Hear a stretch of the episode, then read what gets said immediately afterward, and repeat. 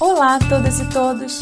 Muito boas-vindas ao primeiro episódio do nosso podcast Diálogos.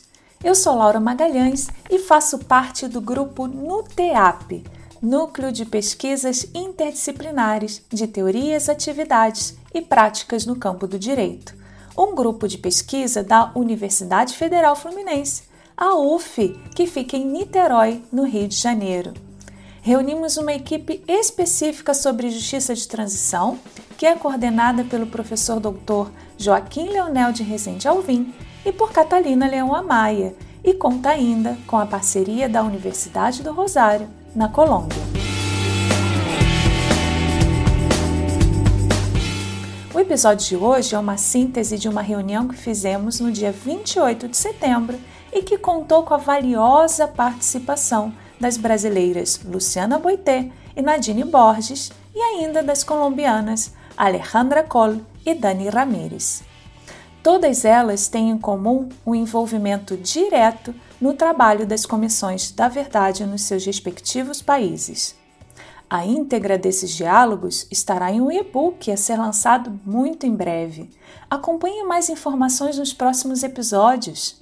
Agora eu passo a palavra ao professor Leonel e a Catalina, que vão contar um pouco mais para a gente sobre o grupo e como surgiu a ideia do Diálogos.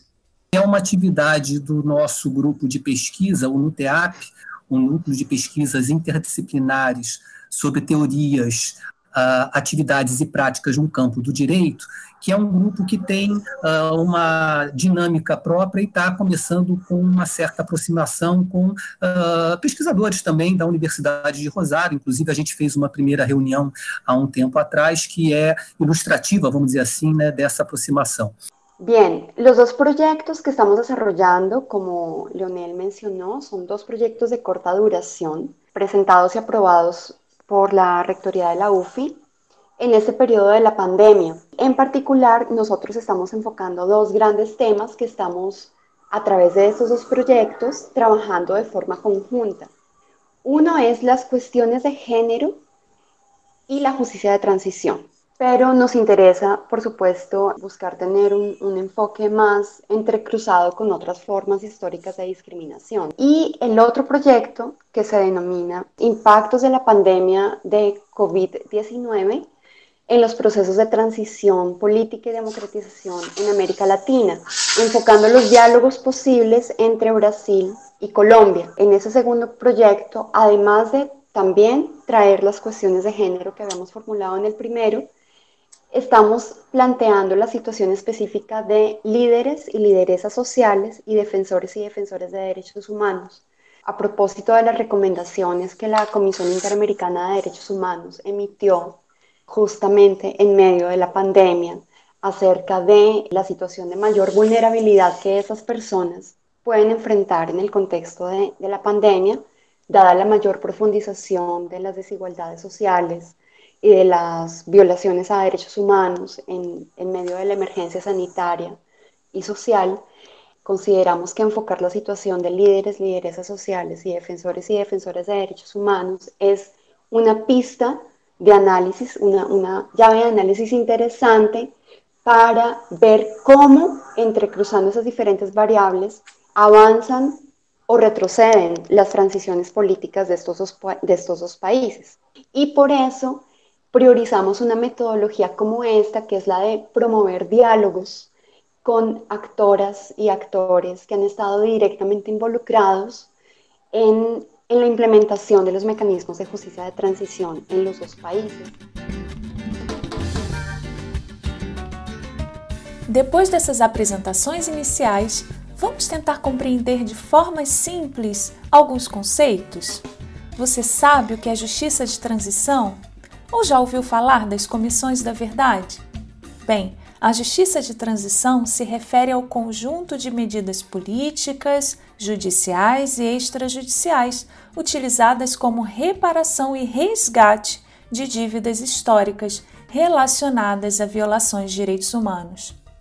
Já as comissões da verdade são criadas pelo Estado para investigar tais violações ocorridas em um determinado período da história de um país. Normalmente, elas ocorrem durante um período de transição política, como, por exemplo, após um regime autoritário.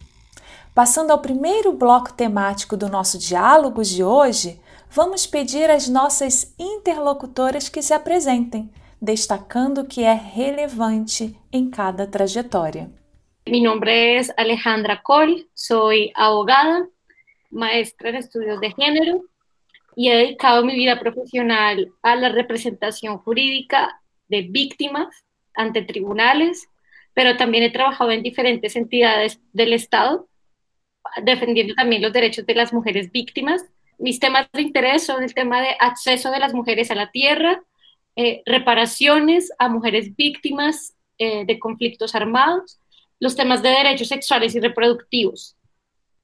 Son los temas que más he trabajado en, mi carrera. Dentro de la comisión trabajo en un grupo especial eh, para la investigación de violencias contra mujeres y personas LGTBI, que es el grupo de trabajo de género.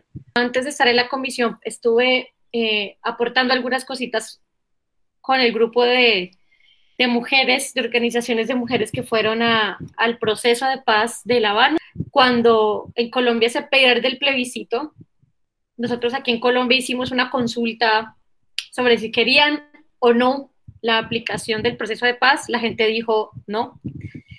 Eso fue muy doloroso, pero entonces inmediatamente hubo que llorar, pero levantarse y decir, bueno, ¿y ahora qué? Y entonces empecé a trabajar en el Congreso eh, para que se implementaran en el Congreso las medidas del acuerdo de paz. Ya que no había, no había pasado el acuerdo, la idea era tramitarlo a través del Congreso y estuve allí un buen tiempo, eh, durante más o menos unos ocho o nueve meses, participando en la creación de estas entidades, de la Comisión de la Verdad, de la Jurisdicción Especial para la Paz, de la Unidad para buscar personas desaparecidas. En Colombia es muy particular porque estas tres entidades funcionan juntas y ya, empecé a trabajar ahí y cuando terminé ese trabajo en el Congreso, eh, me dicen, bueno, ya que tú participaste en la creación de la comisión, en toda esta idea, ¿por qué no entras a trabajar en ese grupo de género que tanto insististe que había que crear? Eh, entonces ahí estoy. Eh, ahorita mismo estoy trabajando muy de fondo en la investigación de violencias sexuales cometidas por todos los actores armados. O meu nome é Nadine Borges, eu fui aluna do professor Leonel. E contar um pouquinho de mim muito rapidamente, eu, por conta também da minha. Eu sempre fui né, advogada na área de direitos humanos, desde a minha conclusão do curso. E em 2006, dois, final de, é, 2005, na verdade, final de 2004, 2005, eu vim morar no Rio de Janeiro, eu morava no Rio Grande do Sul, para trabalhar numa organização de direitos humanos chamada Justiça Global e que é uma organização que trabalha muito no sistema interamericano de direitos humanos, sistema ONU, faz denúncias internacionais. E eu fui selecionada, eles fizeram uma, uma seleção pública. E a partir disso eu tomei, fiz, né, enfim, comecei a conhecer o sistema interamericano de direitos humanos. Uh, já conhecia, mas comecei a trabalhar com isso. E daí a vontade de fazer mestrado. E eu uh, acabei cursando mestrado na UF, e no mestrado, como eu tinha trabalhado no caso da Mion Ximenes, que foi a primeira condenação do Brasil na Corte Interamericana de Direitos Humanos, é, eu tinha experiência prática da advocacia no caso, né? E, e resolvi estudar isso no mestrado como objeto da dissertação. Eu não sei se vocês sabem desse caso da Mion Ximenes, é um caso de uma pessoa com transtorno mental que foi torturado até a morte numa clínica psiquiátrica no interior do, do Ceará, na cidade de Sobral, e que resultou na primeira condenação do Brasil no Tribunal Internacional. E aí eu fiz a minha dissertação. Isso abriu o caminho, do ponto de vista profissional e de pesquisadora, para o sistema interamericano. Aí, por conta disso, claro, da, da, das minhas pesquisas, mas também da minha militância política, do meu ativismo como advogada de direitos humanos, eu fui trabalhar no governo federal na época da, do segundo governo da. Não, primeiro governo da presidenta Dilma na Secretaria de Direitos Humanos e foi justamente logo depois da condenação do Brasil no caso do Araguaia, que é o caso da guerrilha do Araguaia. Aí, claro, somando um pouco a minha experiência acadêmica de pesquisadora com a minha uh, capacitação profissional de conhecer o sistema, eu fui trabalhar na Secretaria de Direitos Humanos. E, de certa forma, os caminhos me levaram a ajudar nos bastidores da criação da Comissão Nacional da Verdade. Mi nome é Dani Ramírez, sou uma mulher de província, me enuncio como uma mulher negra afrocolombiana. Eh, he tenido como un caminar de la vida profesional y organizativa desde lo local hasta lo nacional.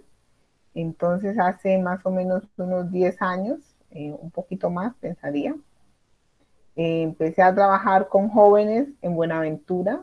El trabajo que he venido haciendo inicialmente fue con jóvenes y luego por un hecho personal que asesinaron a una amiga, terminé metida en temas de mujeres.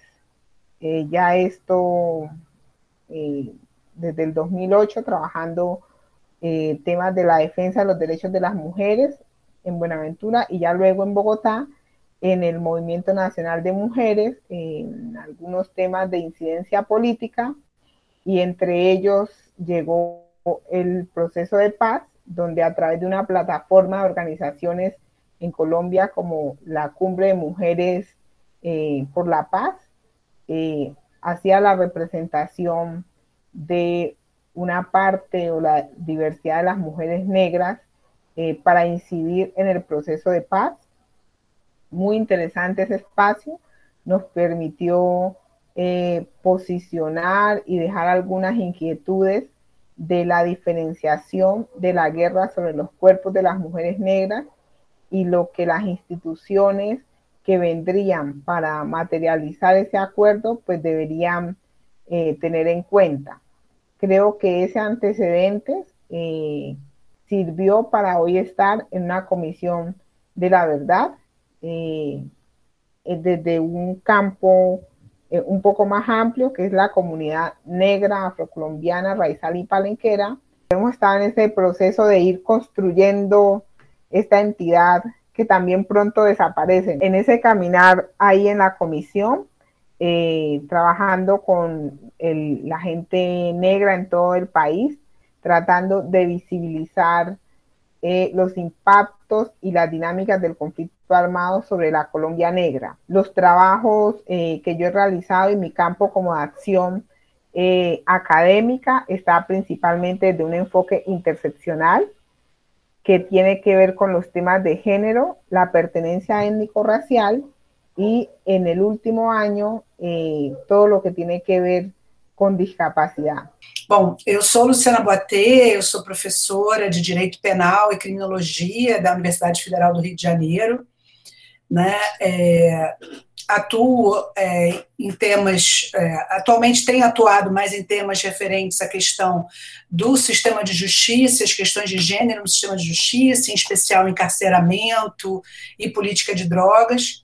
Eu tenho feito um debate também latino-americano nos últimos quase 10 anos sobre essa questão né, da, da política de drogas no continente e, e as, as, diferenças, mas também as semelhanças. Então, eu especialmente agradeço essa oportunidade para a gente estar aqui também falando né, nessa, nessa perspectiva, né, vamos dizer assim, do nosso continente, é, pra, nesse tema da justiça de transição.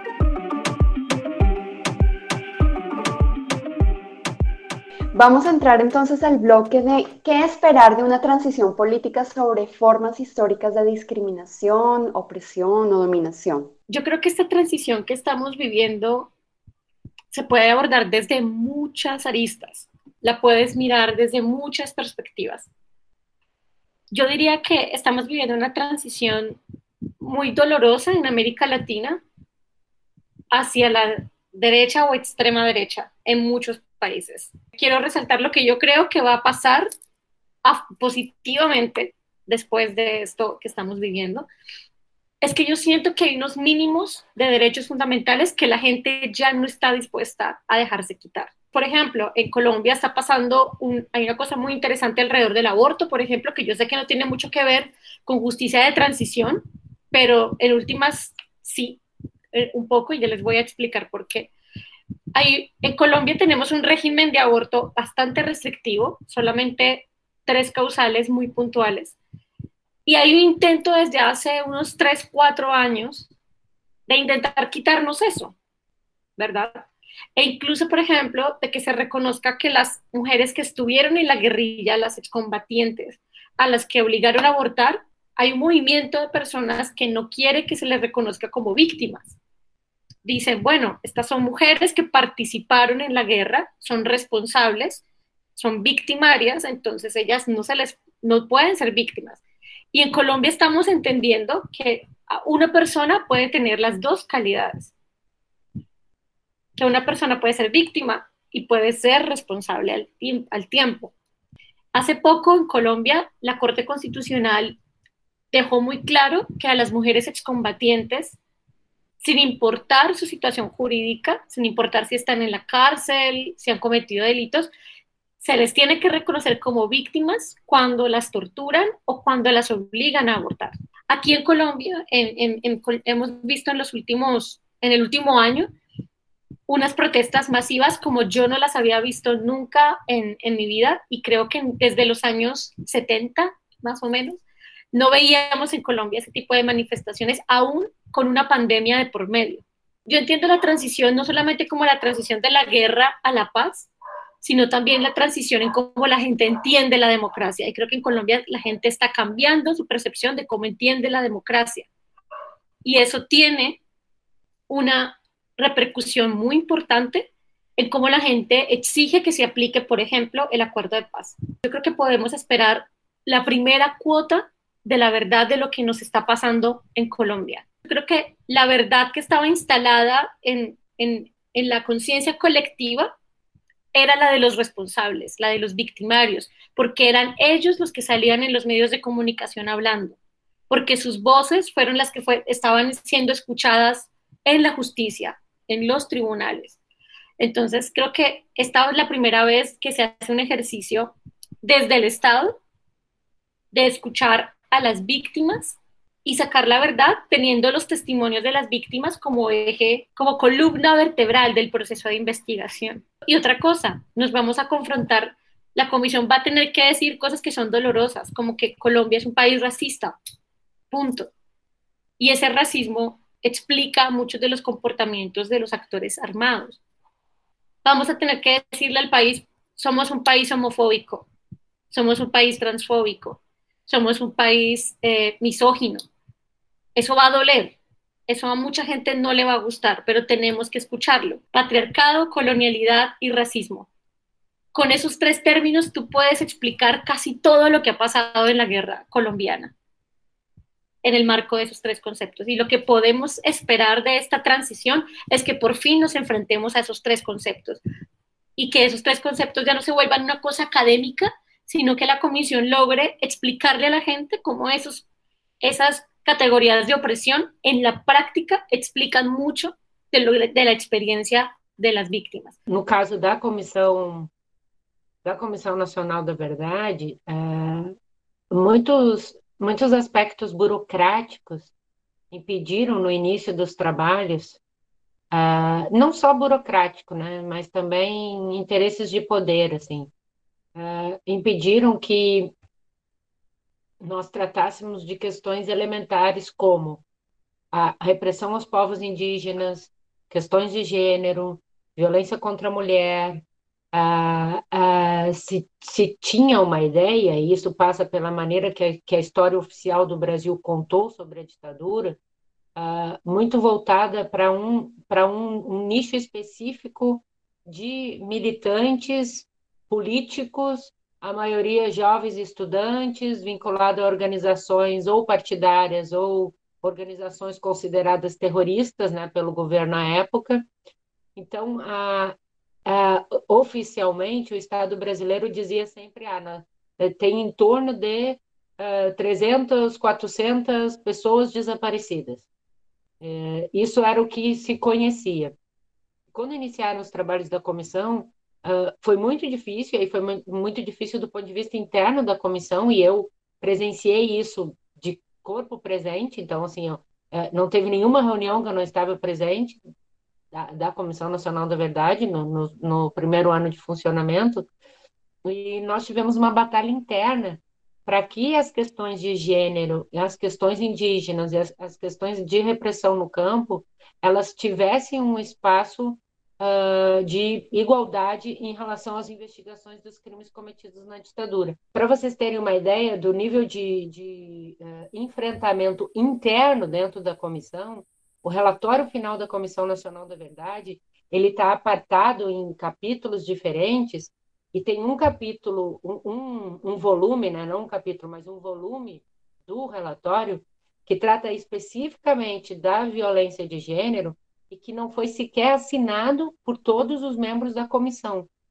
Para vocês verem assim, o nível do patriarcado, o nível do machismo, o nível desse colonialismo que nos é imposto, que mesmo num ambiente eh, democrático, pluripartidário, né, eh, de pluralismo democrático, como era, não partidário, mas de pluralismo democrático, como era a Comissão da Verdade, nem todos os membros se sentiram à vontade para uh, assinar uh, e colocar seu nome na parte que falava da violência de gênero. E nós tivemos muita dificuldade interna. Os três soldados, que eram as testemunhas vivas da guerrilha do Araguaia, morreram de Covid-19 em maio desse ano. Assim, isso é muito trágico, porque isso nos mostra, e assim, agora Colômbia, você está enfrentando um trabalho de busca da verdade no meio de uma pandemia, quando nós sabemos que as vozes que serão caladas e silenciadas mais uma vez na história do nosso continente são as vozes negras, são as vozes indígenas, são as vozes das mulheres, são aqueles que sistematicamente não têm voz. Né? São aquelas pessoas que o Estado as faz desaparecer e porque a existência delas não importa. Então, assim, o que nós estamos vivendo no Brasil hoje, aí os estudos, eu já estou aqui desviando um pouco o foco, mas o, o, que os estudos apontam em termos da ciência em relação ao coronavírus é que as pessoas negras, os indígenas e, obviamente, as pessoas pobres, porque a gente nunca pode esquecer a questão de classe que tem por trás disso, são as pessoas mais vulneráveis à pandemia. E assim, são essas pessoas que vão desaparecer. E, e, e, a morte, a morte de uma pessoa, a morte de um indivíduo, nesse caso, no meio de uma tragédia como essa que nós estamos vivendo, é a morte coletiva de um país, é a morte coletiva de um continente. A ausência de registros e a ausência de enfrentamento do, de todos os governos no Brasil, sem exceção. Acabou a ditadura no Brasil, acabou, né, formalmente, em 1985 de 1985 até hoje, nenhum governo no Brasil teve coragem de enfrentar as Forças Armadas. E hoje o governo brasileiro está sendo predominantemente, nós estamos sendo governados hoje pelas Forças Armadas. É, in, é, é, assim, é inimaginável a quantidade de pessoas da ativa das Forças Armadas que compõem o alto escalão do governo Bolsonaro nesse momento. Então, assim, nós estamos, é, é, é uma espiral de violência estatal e de comando de esquecimento que nos faz esquecer que vocês estarem hoje na Colômbia investindo, e assim, não desistam, não desistam de investigar a violência de gênero, a violência contra a população indígena, porque isso é um reflexo estrutural de como se, se movimentam esses regimes de opressão. Não por acaso o Brasil foi o professor da, da Operação Condor e foi quem mais ajudou os outros países do continente a implementar suas ditaduras. Então, assim, a escola que o Brasil fez é a mesma escola que o Brasil está fazendo hoje no continente. Então, assim, nós temos o dever histórico, o dever de acadêmico, o dever de pesquisadores de impedir isso. Atualmente, em Colômbia, estamos eh, materializando uma transição para a paz em meio do conflito armado, que por notícias que les ha llegado a ustedes, Eh, ni la pandemia lo ha podido detener. Entonces es un poco compleja la situación. Dicho esto, soy menos optimista que Alejandra eh, de lo que realmente podamos hacer eh, para poder como realmente que esta transición tenga una transformación positiva. Eh, se esperaría entonces que una eh, sociedad que aspira a ello sea un poco más inclusiva, que respete esas diversidades eh, y que sea una sociedad que le apueste a una garantía de derechos eh, independientemente de las condiciones eh, de sexo, clase, eh, género, pertenencia étnico-racial. Coincido con Alejandra que en Colombia hemos tenido una movilización social que nos permite tener una esperanza. Yo creo que hay una como una tensión entre quien materializa y la sociedad que puede movilizar y generar como esos cambios. Ahí consideraría yo que tenemos algunos retos eh, como sociedad, unos retos institucionales y unos retos en temas de políticos partidistas. Y es realmente comprometernos con una cultura social del cambio eh, positivo que requiere un país de más de 60 años de conflicto que haya una apropiación social frente a la diferencia. Una sociedad latinoamericana que tiene más de 500 años de excluir a esos cuerpos eh, minoritarios, pues no le podemos pedir que en un, en un corto tiempo genere esa transformación.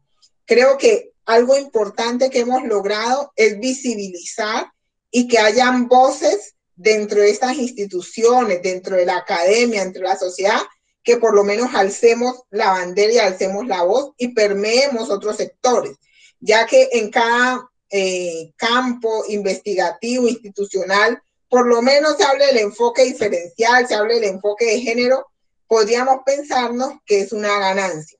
Pero la materialidad de estos enfoques creo que está todavía enredada creo que, es una espera que requiere un poco de tiempo, una, una espera que requiere paciencia, una espera que no sé si algunas de nosotras alcanzamos a ver esas transformaciones reales y hoy el contexto del país nos lo está diciendo. Estamos viendo hoy, a pesar de una pandemia, cómo se están asesinando a los líderes y las lideresas en el territorio, cómo los jóvenes eh, pierden cada vez la esperanza de poder eh, apostarle a esa voz política porque se le está mandando un mensaje, si usted se moviliza, puede ser asesinado.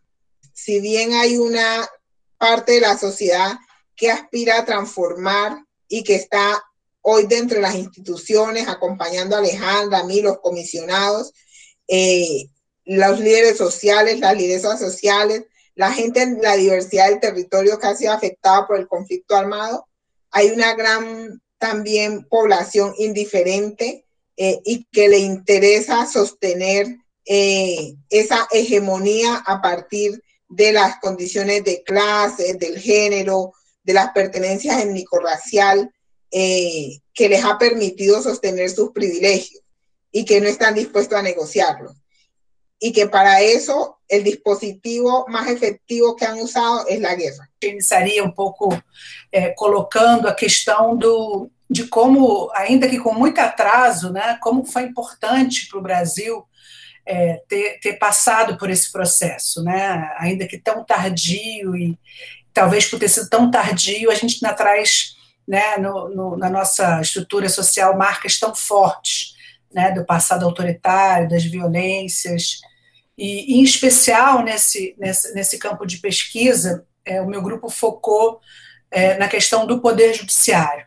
né, da, da atuação do poder judiciário é, é, na ditadura e um pouco trazendo isso para o presente, as, que a gente chama, chama de permanências autoritárias, ou seja, como o não funcionamento dessa transição uh, para a democracia na perspectiva dos direitos humanos, como, como que isso trouxe, de alguma forma, em especial, a eleição de Jair Bolsonaro aqui no Brasil, de fato, representa, vamos dizer, o ápice do, do processo que a gente já alertava naquela época. Né? No caso, a gente trouxe um estudo é, em especial sobre a participação e a conivência do Poder Judiciário né, em ditaduras. É, é, a gente também fez uma comparação com algumas ditaduras da América Latina, mas em especial é, entendendo que no Brasil a repressão não prescindiu de uma de uma participação bem representativa né, da magistratura, da justiça militar, ou seja, a gente buscou é, entender que o regime então instaurado ele tinha essa essa essa grande utilização do poder judiciário, é, em especial ampliando a justiça militar.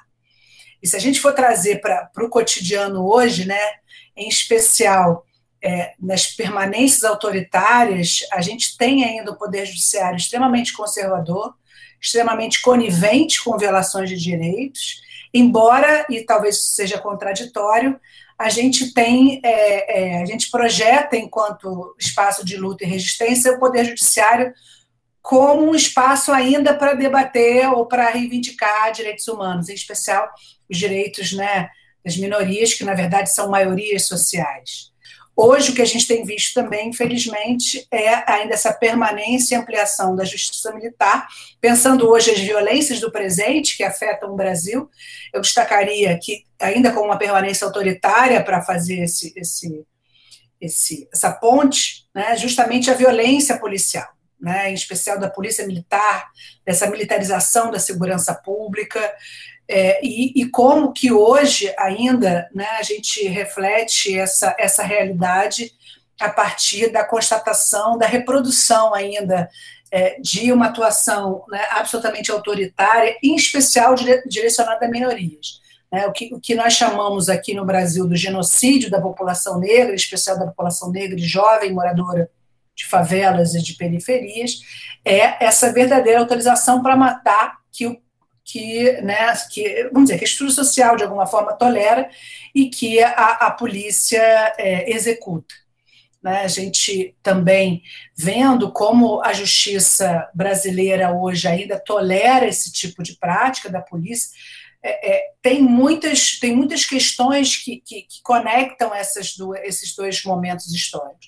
E certamente a não realização de uma justiça de transição completa no Brasil, em especial na alteração né, do papel das Forças Armadas e das polícias militares como uma permanência autoritária, traz ainda para nós desafios muito é, muito fortes. Tivemos, no caso da, da, da, ditadura militar, também dos julgamentos da justiça militar também, uma, um, um cenário político na qual muitas mulheres estavam atuantes nessa resistência à ditadura militar né, da década até, até a década de 80 aqui no Brasil.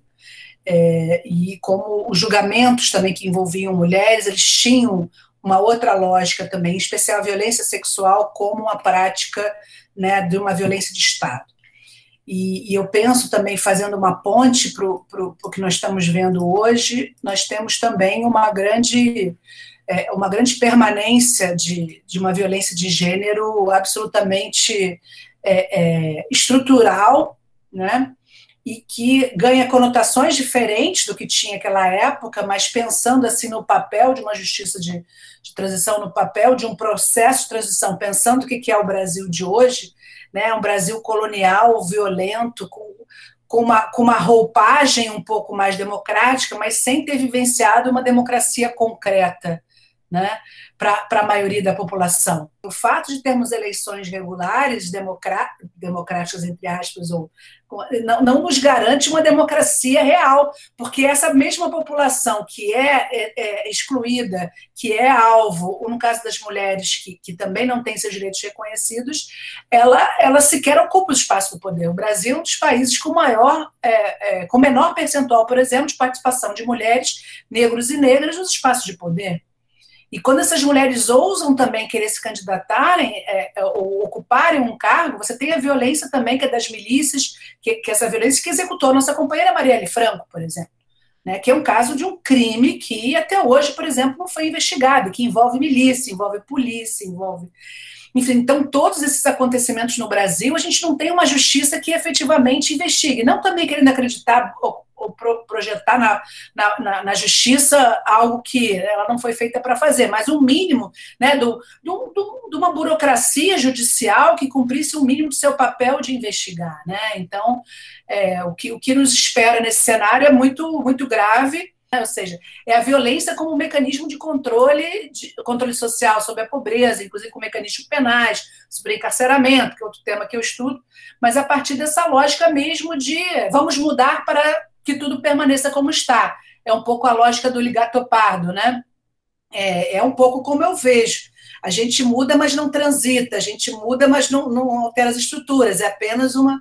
E aí o papel da, das transições políticas, elas no Brasil foram sempre acordadas, né? sempre com muito, muitos acordos, sem muitos conflitos, eu acho que isso também é um dos reflexos né? É, dessa, desse processo. Assim, é, os donos do poder estão sempre lá, eles só mudam um pouco do, e dura um pouco, porque também nós temos hoje também essas ameaças contra os governos que tiveram algum tipo de, de, né, de a esquerda que também foram retirados rapidamente com um autoritarismo reforçado, né? Bueno, pues las quiero invitar a que pasemos al siguiente bloque. Queremos preguntarnos sobre si las comisiones de la verdad pueden ser pensadas como mecanismos catalizadores de transformaciones sociales más generales. Entonces, bueno, las invito a que puntualicen si podrían ser pensadas o no las comisiones de la verdad de esa manera.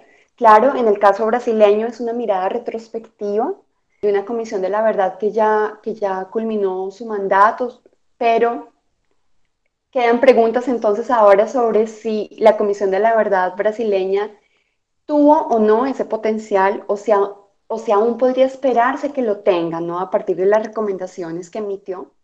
Y Colombia, pues con una comisión de la verdad que está todavía ejecutando su tarea. Yo les voy a hablar del caso colombiano y yo creo que la respuesta va a ser no. No creo que la comisión sola, solita, vaya a ser catalizadora de, cambios, de grandes cambios sociales, porque yo no creo que además eso se le pueda cargar a una entidad con, una, con un mandato que ya es muy grande. Yo no sé si ustedes saben, pero la Comisión de la Verdad aquí en Colombia tiene cuatro mandatos enormes.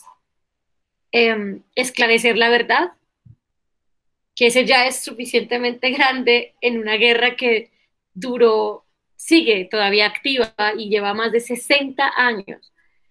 Eh, el segundo es promover el reconocimiento de los responsables, que los responsables hablen de lo que hicieron, reconozcan su, participación.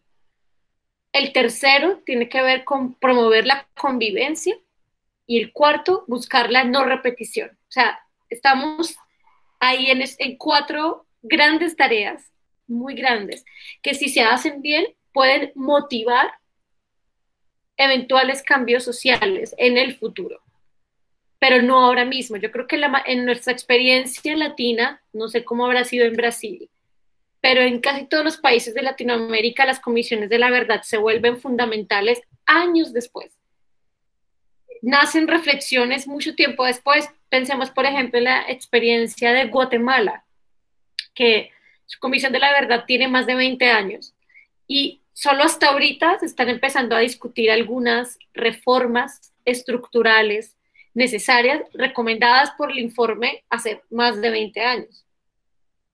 Entonces, yo creo que en el corto plazo las comisiones de la verdad generan un poco de discusión, generan a veces incluso más disputa cuando hay contextos polarizados como el, como el de Colombia y como el que vivimos en buena parte de los países de Latinoamérica pero yo creo que quiero creer, yo vuelvo a insistir en que siempre quiero ver el lado positivo, en que en el futuro cercano, unos 5 o 10 años, eh, habrá un análisis detallado de esas recomendaciones, de esas verdades que podrán, que podrán aflorar, digámoslo así, que podrán motivar algunos de esos cambios y transformaciones sociales que necesitamos. Eso tiene que ir acompañado de una voluntad profunda de la sociedad civil. Yo les voy a, les voy a confesar aquí en confianza un miedo profundo que tengo. Y es que hagamos un informe de la verdad muy bonito que se quede en las bibliotecas. Y por eso en la Comisión de la Verdad Colombiana estamos buscando crear otros medios para poder decir esas verdades, sobre todo usando multimedia. Yo también tengo que decir que las transformaciones sociales son un proceso muy ligado al cambio social. Y el cambio social, para mí, es un conjunto de factores que confluyen, es como una pequeña tormenta perfecta. Y creo yo que las comisiones de la verdad son solo uno de los factores de esa tormenta perfecta. Es decir, una comisión de la verdad sola no logra cambios sociales, nunca. Hay que hacer una pequeña tormenta perfecta con otros factores como eh, movilización social, como eh, cambios en las estructuras de poder, como empezar a cuestionarnos algunos, algunas, algunos incluso comportamientos normalizados en la sociedad para poder hablar de unas transformaciones profundas. Y yo creo que el, el principal papel de las comisiones de la verdad es que cuestionan a las sociedades, las cuestionan y las hacen preguntarse cómo participé yo para que esto siguiera pasando o qué fue lo que yo dejé de hacer. Porque la gente tiende a pensar que la guerra es algo de otros, ¿no? Como de los que tienen un uniforme allá lejos, pero no se dan cuenta que yo con mi voto, con la forma en la que voto, con la forma en la que me comporto, con la forma en la que comunico, con la forma en la que apoyo a ciertos sectores políticos, quizá también apoyé la guerra.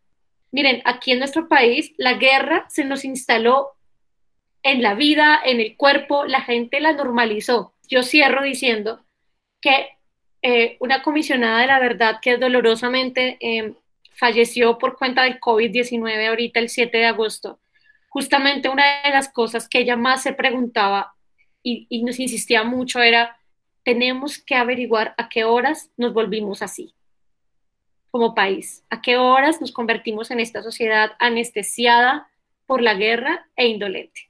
Então, dividir um pouco com vocês aqui a, a, resposta do que esperar das comissões, também a partir do, da, da minha tese, né? Acho que é, uma uma coisa que eu trago de, de experiência de ter atuado na Comissão da Verdade é que nós ouvimos, numa perspectiva do que, que a gente espera, né? Nós ouvimos pessoas que ficaram caladas 40, 50 anos. Muitas das pessoas que prestaram testemunho na Comissão da Verdade eram pessoas que não falavam sobre o que aconteceu com elas. Algumas falavam que eram os familiares, os militantes, né, das pessoas, mas algumas pessoas elas ficaram silenciadas durante todo esse período.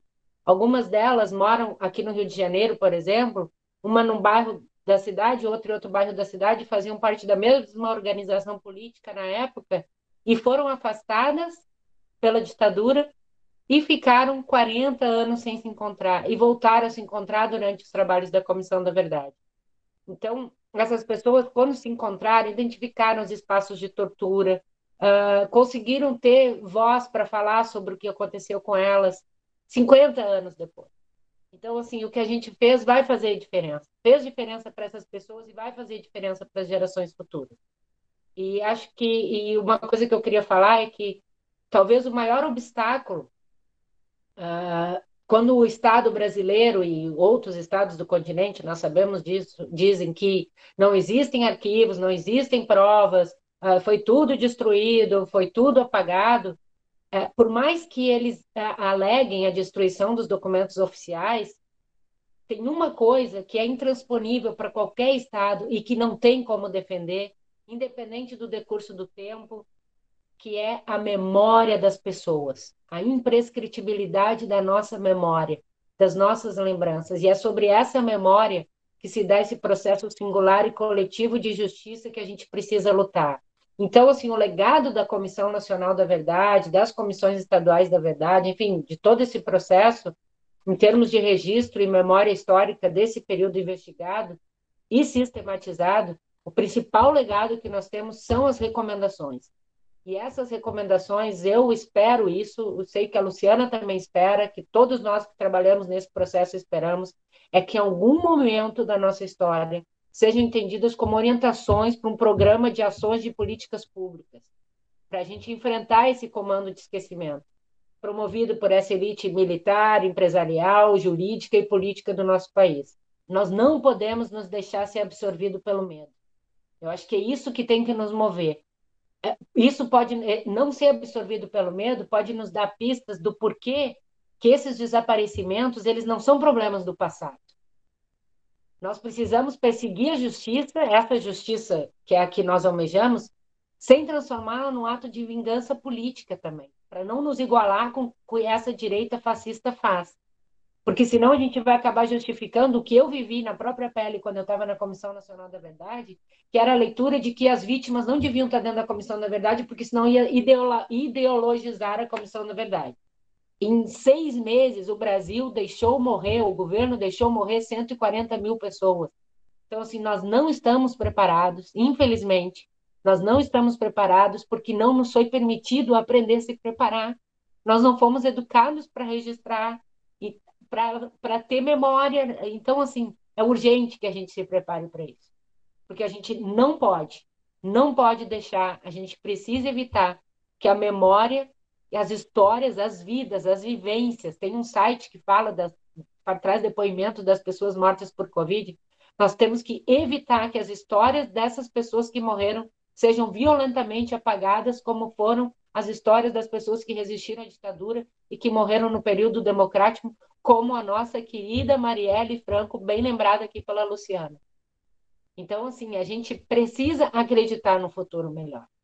E nós estamos aqui hoje porque muitas gerações que nos antecederam, milhares de centenas de mulheres, de trabalhadoras, de indígenas, de pessoas que nos trouxeram até aqui. E nós temos o dever de continuar fazendo isso, porque as gerações futuras vão nos perguntar: o que vocês estavam fazendo em 2020? Onde vocês estavam? O que, que vocês fizeram na pandemia? E nós vamos sobreviver a isso e nós vamos de cabeça erguida dizer: nós resistimos, nós enfrentamos a fascistização no mundo y lutamos pela democracia. Mm, así como la respuesta corta, no. y el porqué del no.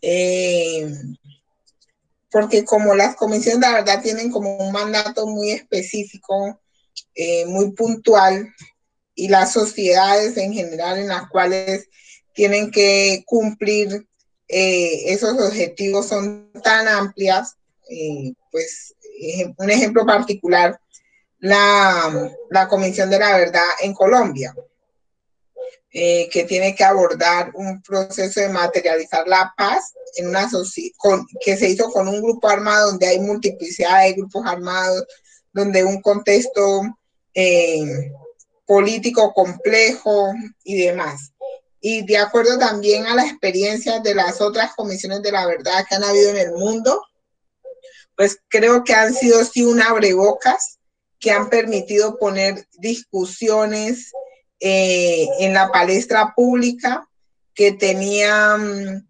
eh, la sociedad. Ahí era como un murmullo a voces, pero que institucionalmente no había quien tomara el poderío sobre ellas, que creo que es lo mismo que pasaría acá en Colombia. Para sintetizar, creo que eh, las comisiones de la verdad se convierten en un espacio importante entre una sociedad para poder eh, amplificar unas voces comunitarias a través de una institucionalidad que tiene un respaldo, tanto del Estado como de la comunidad internacional.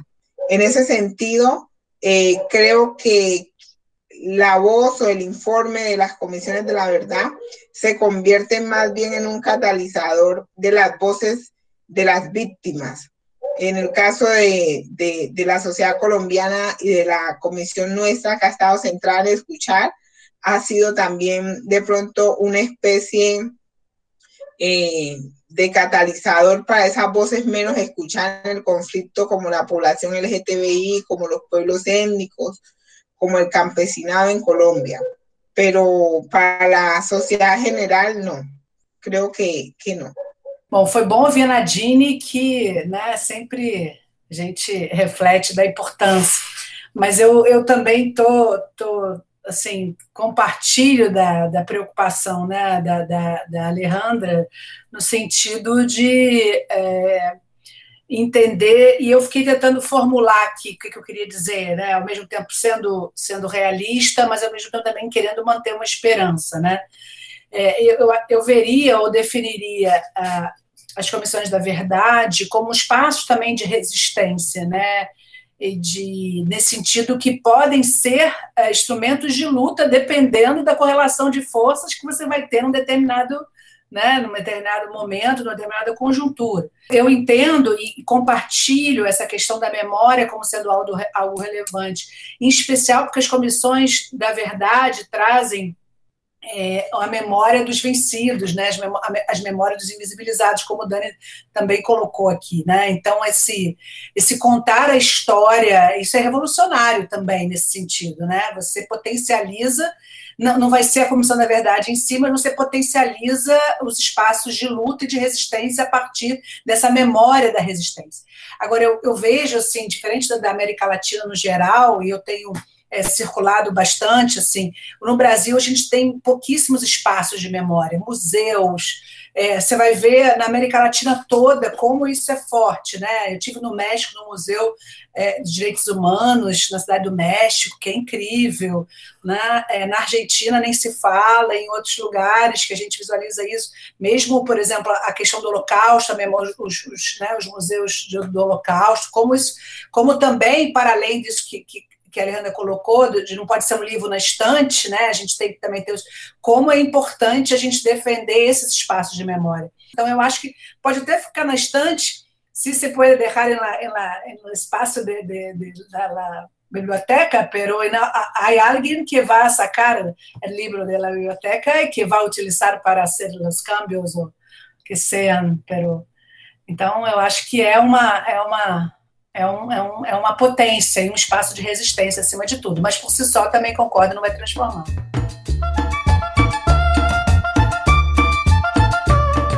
Finalizado este terceiro bloco, vamos para o quarto e último bloco. Agora deixaremos livres as nossas convidadas para que façam perguntas entre elas. Yo, yo pensaba, hay una discusión muy grande en Brasil acerca de de, situación de Colombia, en especial porque hay una comisión de la verdad con la, por así decir, la, guerra eh, en, proceso, no, sé, no, no es una, comisión que, que se queda después del evento o algunos años, es como que dirigir un coche con eh, eh, cambiar de ropa y hacer todo al mismo tiempo. Entonces, es una de, de, mis dudas, ¿cómo, ¿cómo es esa experiencia? Que es una experiencia muy diferente de lo que tenemos tradicionalmente como experiencias de comisiones de la verdad. No sé, es una, una pregunta. Eso es una muy buena pregunta.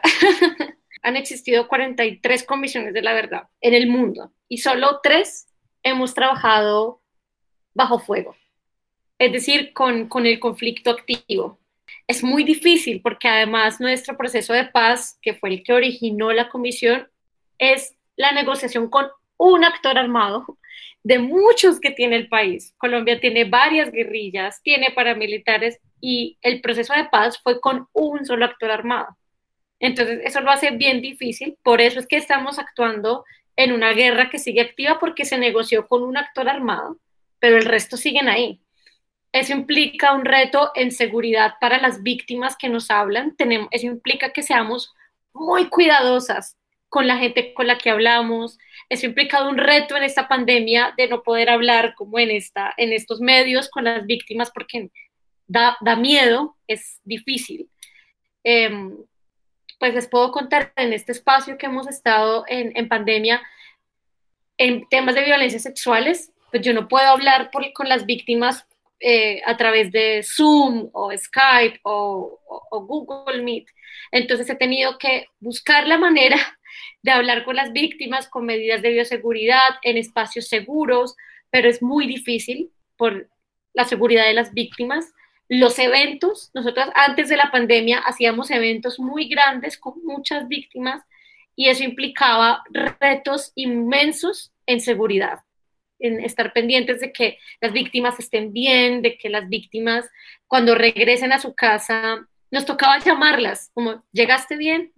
Eh, ¿Está todo bien en casa? Y supervisarlas en algunos casos hasta un año después del evento. Yo organicé junto con el grupo de trabajo de género y otros, otros equipos de la Comisión de la Verdad el la primera audiencia de la comisión, que no se llaman audiencias, les pusimos otro nombre, les pusimos encuentros por la verdad, para que la gente no se confundiera con, con las audiencias judiciales. y el primero fue sobre violencias sexuales y les puedo decir que hasta hoy sigo trabajando en medidas de protección para víctimas que participaron en ese encuentro hace un año, en junio de 2019.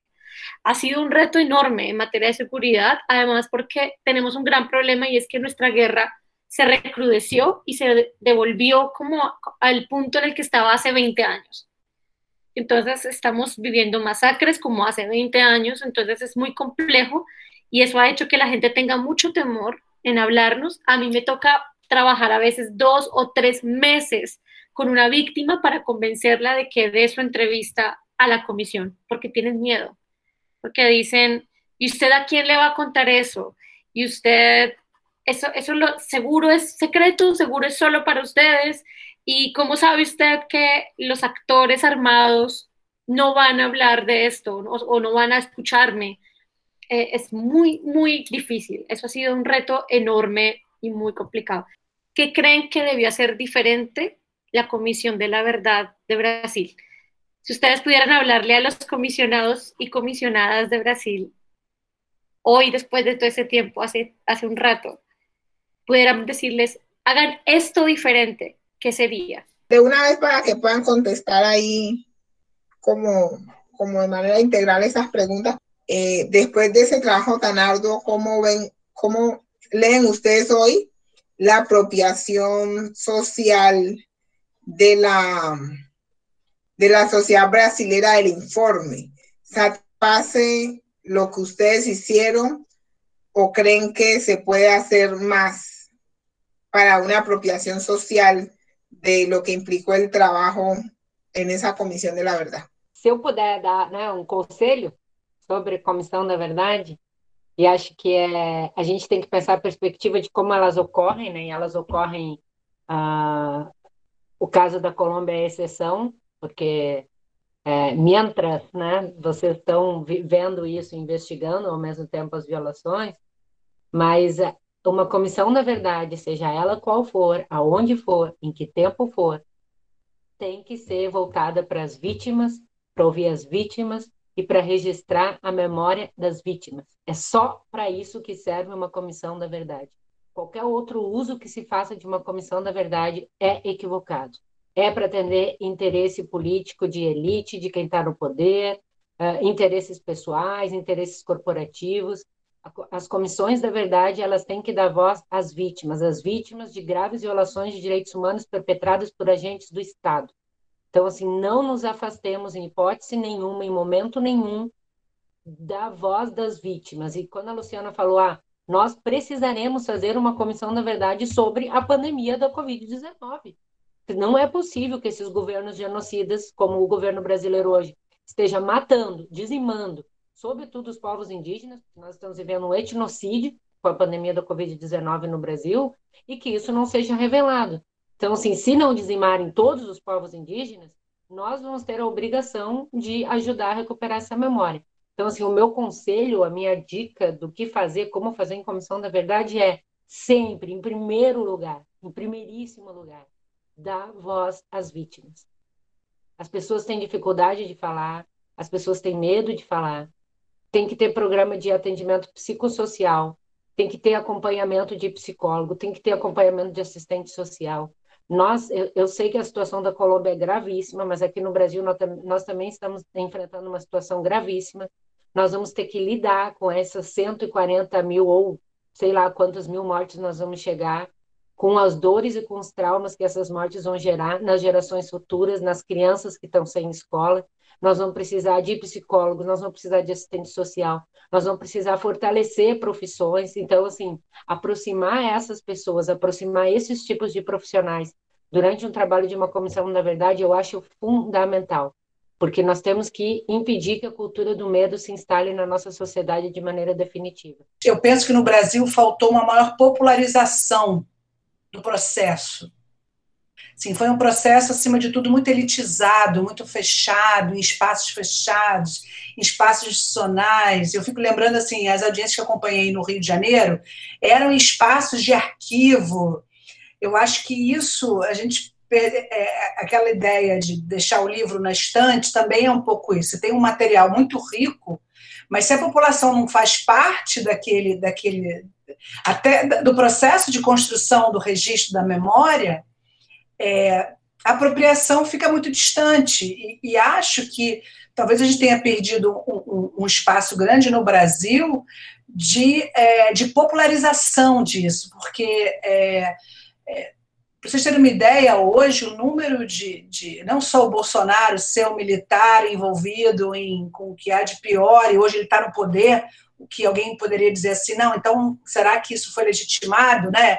Enfim, o que, o que eu acho que o Brasil não conhece o seu, o seu passado. O Brasil, mesmo após a Comissão Nacional do o Brasil não conhece o que aconteceu. Então, assim, um formato um pouco mais próximo do que a gente viu na África do Sul, e eu sei que vocês na Colômbia procuram fazer audiências grandes, assim. Aí tem aquela questão né, das vítimas que às vezes vão optar por espaços menores, mais seguros, mas é importante também de, de, de, de, que os testemunhos possam ser ouvidos por uma população grande, para sensibilizar e para poder é, é, marcar, porque não pode ser só um registro da memória sem é, é, uma potencialidade de servir de transformação, de sensibilização, de, de conformismo. Aqui no Brasil, ainda, ainda hoje, nós temos uma visão que na ditadura tem uma frase horrível, que não sei se já foi falada aqui. Eu era feliz e não sabia na ditadura. Isso é horrível. Olha só, olha que frase. Né? ou seja, na ditadura era melhor. Como assim? É, a gente não conseguiu ainda romper com, essa, com esse senso comum. E é isso que alimenta o bolsonarismo também. Né? Luciana, me dá uma partezinha pequena. Eu não sei se na Colômbia tem, mas aqui no Brasil a gente tem um programa que se chama A Voz do Brasil, que é um programa de rádio que é, passa simultâneo no Brasil inteiro. É um programa do governo, ele basicamente faz propaganda das ações do governo, né? e tem desde a época da ditadura. E eu lembro que na Comissão da Verdade, uma das propostas que a gente fez, que não foi, obviamente não aconteceu, a gente tem um minuto da Comissão Nacional da Verdade na Voz do Brasil, porque tem um minuto do Tribunal de Contas da União na Voz do Brasil. E aí eu, a gente propôs, porque a gente não pode, porque é uma coisa que assim, você pode ir para o interior do Amazonas, você pode ir para qualquer lugar. As pessoas escutam a Voz do Brasil. Tem alguns lugares que a única notícia que chega para quem mora 12 horas de barco, né, é a voz do Brasil. E isso não foi feito. Eu acho que isso só para contribuir com o que a Luciana trouxe, assim, que é essa questão de, de massificar a comunicação. Porque se as pessoas não sabem, elas não lembram, né? Ninguém lembra, ninguém tem memória daquilo que nunca ouviu, daquilo que nunca viu. Então, era. Se vocês têm algum programa que seja em nível nacional na Colômbia, alguma coisa pública, eu acho que é uma demanda importante apresentar o trabalho da Comissão da Verdade nesse programa, assim, diariamente. É só uma, uma dica que a gente não conseguiu fazer aqui, né? E assim finalizamos nosso primeiro Diálogos com importantes e impactantes relatos e testemunhos dos trabalhos e investigações desenvolvidos por nossas interlocutoras. Fique com a gente, acompanhe nossos próximos diálogos, que serão com lideranças de movimentos sociais, bem como defensoras e defensores de direitos humanos. Até breve!